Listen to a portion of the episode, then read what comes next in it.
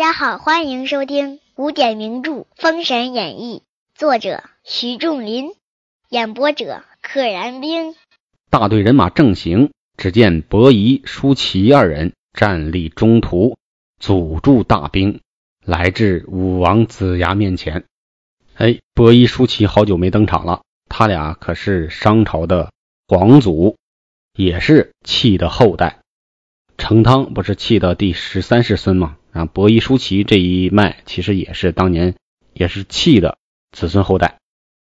来至武王子牙面前，拱手曰：“千岁于子牙宫见礼了。今日起兵往何处去？我给你们见礼了，你们去哪儿啊？”其实他们心里也猜到了。子牙曰：“纣王无道，逆命于天。”今天下诸侯大会于孟津，我不得不起兵前往，以与诸侯会，观政于商，此乃不得已之心也。姜子牙把那个散宜生说的那套话重复了一遍：我们是去秦王，是去监督他的，要在孟津相会，不得已呀。夷齐曰：“伯夷、叔齐说，纣王君也，虽有不得。”何不倾城进谏，以尽臣节，亦不失为忠耳。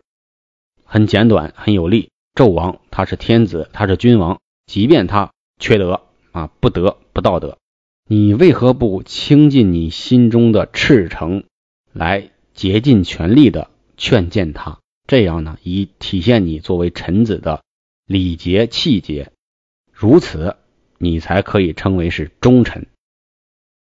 子牙曰：“二位之言虽善，然今天下逆矣，百姓如坐水火，如不起兵，岂不有负百姓？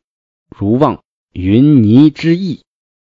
你们啊说的也有道理，但是呢，现在的天下逆矣逆是一个三点水一个弱，溺水的溺，我们啊被他弄的就像溺水的人一样，马上就死了。”老百姓们如坐水火之上，水火无情啊！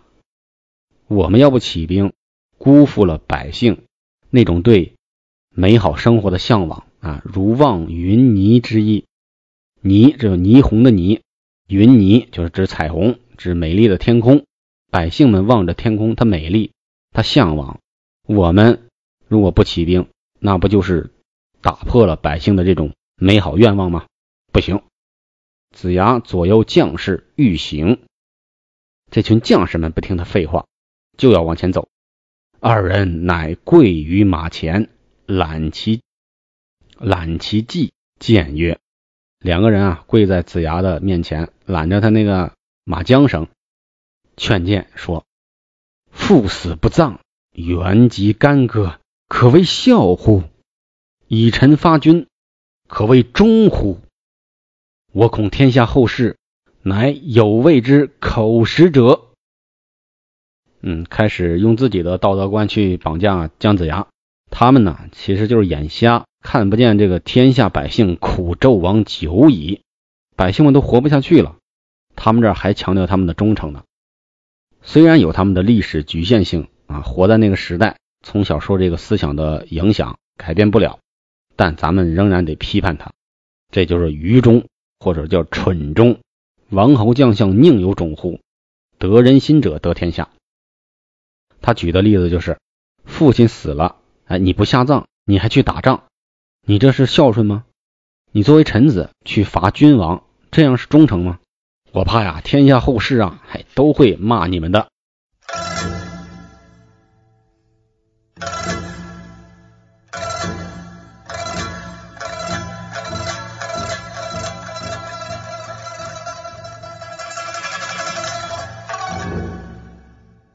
左右众将心中大怒，欲举兵杀之，举起兵器来杀死他们。谁听得了这话？这不是胡说八道吗？你眼瞎吗？这不是。子牙忙止之曰：“不可，此天下之义事也。”姜子牙的这个角度是站在伯夷、叔齐的角度讲的。即便你们说的不对，但是你们的忠诚这个事情是没问题的，只是你选择了错的忠诚对象。忙令左右扶之而去，众兵方得前进，把他们撂到一边。且说子牙人马离了首阳山，行至金鸡岭，岭上有一支人马，打两杆大红旗，阻住大兵。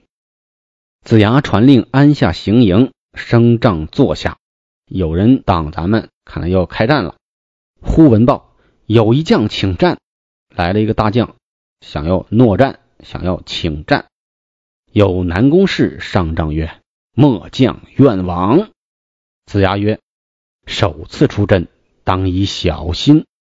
不知道对方什么套路，小点心。而且呢，咱们应该守阵告捷，这样呢才能提振士气。”南宫氏是久居战场了，当然明白这些意思。南宫氏领令上马，走至营前，见一将身披铁甲，乌马长枪，穿着一身铁甲，骑着一一匹黑马，挎着一柄长枪。南宫师问曰：“你是哪无名之兵，敢阻西岐大军？”南宫师说话也很硬气：“哪来的无名之辈啊？”只见来者不予回答，只言要见姜子牙。我要见子牙，我不跟你说话。南宫师大怒，舞刀直取。那将手中枪负面交还，战有三十回合，南宫氏不提防，被抓住袍带。生擒过马去，哎，被人家一把抓过去了。来将曰：“吾不伤你性命，快请江元帅出来相见。”又把南宫氏放回营来。南宫氏回营上帐，将被擒放回说了一遍。啊，这个人比较友好。子牙听得，上四不像来至营前，问：“你是谁人？”请吾相见，你是谁？要请我出来相见呢？只见那将滚鞍下马，拜伏道旁，言曰：“末将魏奔，闻元帅天兵伐纣，特来麾下，欲效犬马微劳。我叫魏奔，虎贲军的那个贲。听说啊，你发动天兵来讨伐纣王，我特来你麾下效犬马之劳。”子牙大喜，曰：“南宫氏虽则失利，然既得了魏将军，反是吉兆。自己往回找吧。虽然咱们这战败了啊，首战没有告捷，但是呢，不算输。咱们又收了一员大将，传令南宫氏上帐。南宫氏也上来。子牙曰：‘你乃周氏元勋，身为首领，出阵失机。’”理当该斩，乃魏奔归州，先凶后吉。虽然如此，你可将先锋印与魏奔，你自随营听用。怎么处理南宫氏呢？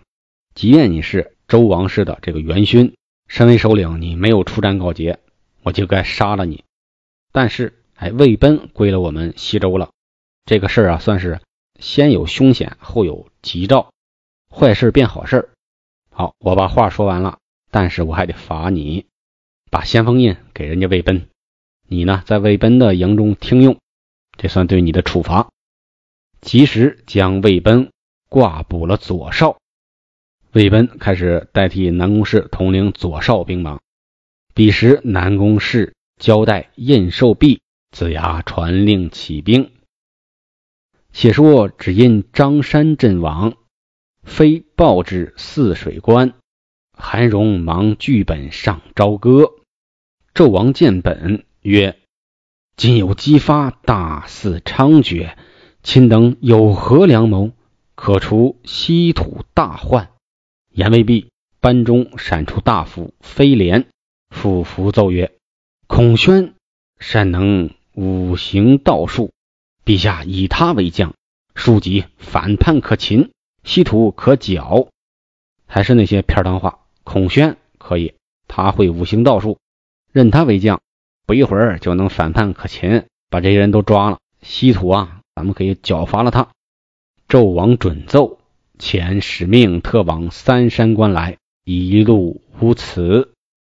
哎，孔宣也是三山关的人，西岐跟三山关是脱不开关系。干上了。哎，插句闲话，到现在好久妲己没出来了，还没出场，我还挺想她的。各位听众朋友，谁想妲己？哎，留个言。话说使命官至三山关向孔宣传旨，孔宣拜罢旨意，磕头拜完了旨意，打发天使回朝歌，连夜整点十万人马，即日离了三山关，也非一日。探马报入中营，也走了很多天。有泗水关韩荣接元帅，哎，韩荣过来接你了。孔宣传令请来，韩荣韩荣至中军打工。元帅来迟了。姜子牙三月十五日金台拜将，人马已出西岐。孔宣曰：“料江上有何能？”我此行定拿姬发君臣，解送朝歌，奔着姬发去，把他们一锅端。吩咐速开关，催动人马前往西岐大道而来。不一日至金鸡岭，孔宣传令将大营驻扎岭上，在山岭之上驻扎，阻住周兵。不知胜负如何，且听下回分解。本集到此结束，请点订阅。愿生命化作那朵莲花，功名利禄全抛下，让百世传颂神的逍遥。只需都在世间潇洒。